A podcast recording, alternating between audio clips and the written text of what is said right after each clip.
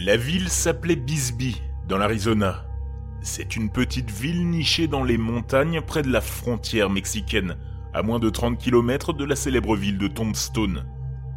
Je vais vous donner un bref historique, mais si vous souhaitez vous plonger dans les méandres d'Internet, l'histoire complète de la ville est assez fascinante.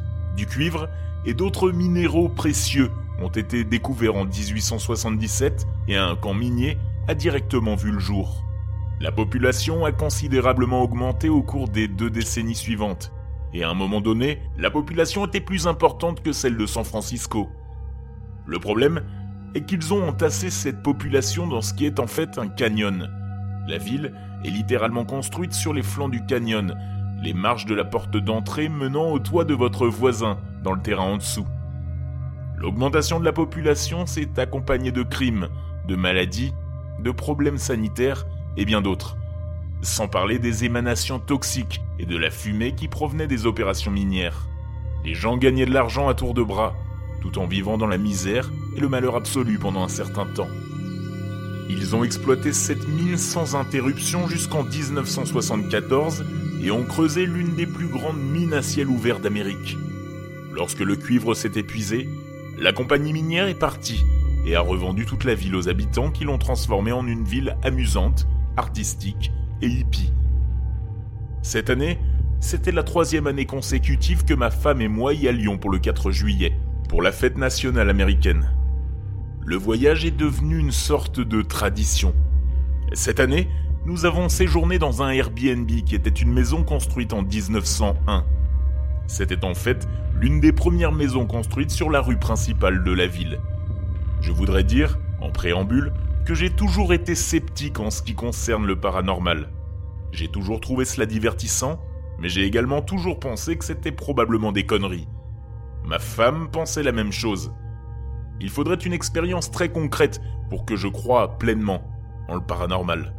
Eh bien, laissez-moi vous parler de mes expériences de ces derniers jours et de ces dernières nuits qui ont changé littéralement ma vision des choses. Le premier soir où nous sommes arrivés, nous étions en train de décider de ce que nous allions faire pour la soirée. J'étais dans la cuisine et j'ai distinctement entendu des bruits de pas sur le parquet. J'ai vraiment cru que ma femme marchait derrière moi et j'ai même senti la présence de quelqu'un. Je me suis retourné, il n'y avait personne et elle était allongée dans son lit, au téléphone. Nous avons mis cela sur le compte des restes de tonnerre d'un orage qui venait de passer, ou peut-être d'une vieille plomberie. Plus tard dans la nuit, en nous mettant au lit, nous avons branché nos téléphones et testé les interrupteurs. J'ai allumé ma lumière et nous avons tous les deux entendu un bruit bizarre de grattage dans le mur.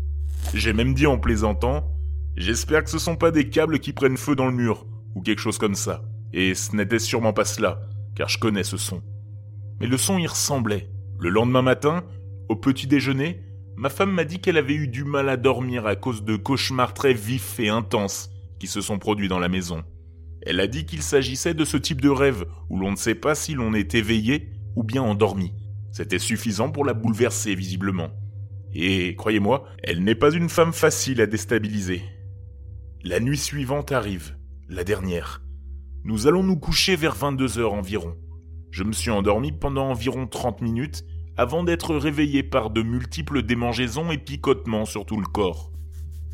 Au début, j'avais mis cela sur le compte de ma peau sensible, entre des draps auxquels je ne suis pas habitué. Cela m'était déjà arrivé auparavant, mais cette fois-ci c'était différent. Chaque fois que je grattais l'endroit où j'avais la sensation, celle-ci se déplaçait instantanément vers une autre partie de mon corps. J'avais l'impression que quelqu'un essayait intentionnellement de me faire souffrir. J'avais pourtant dormi dans le même lit plusieurs fois auparavant, sans aucun problème.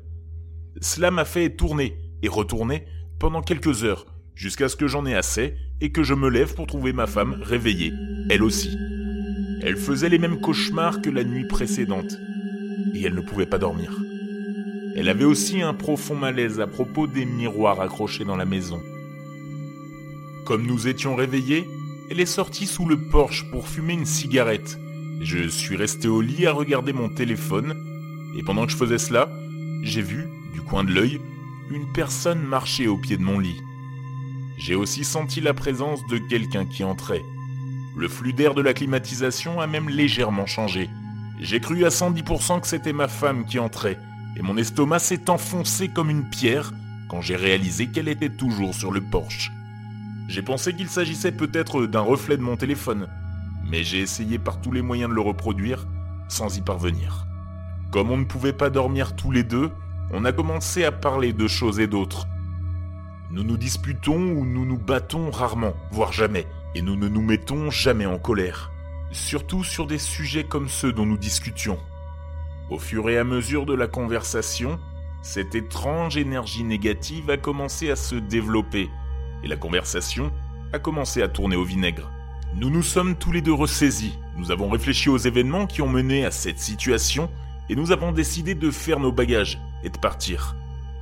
Comme nous partions, ma femme est retournée à l'intérieur pour prendre une dernière chose.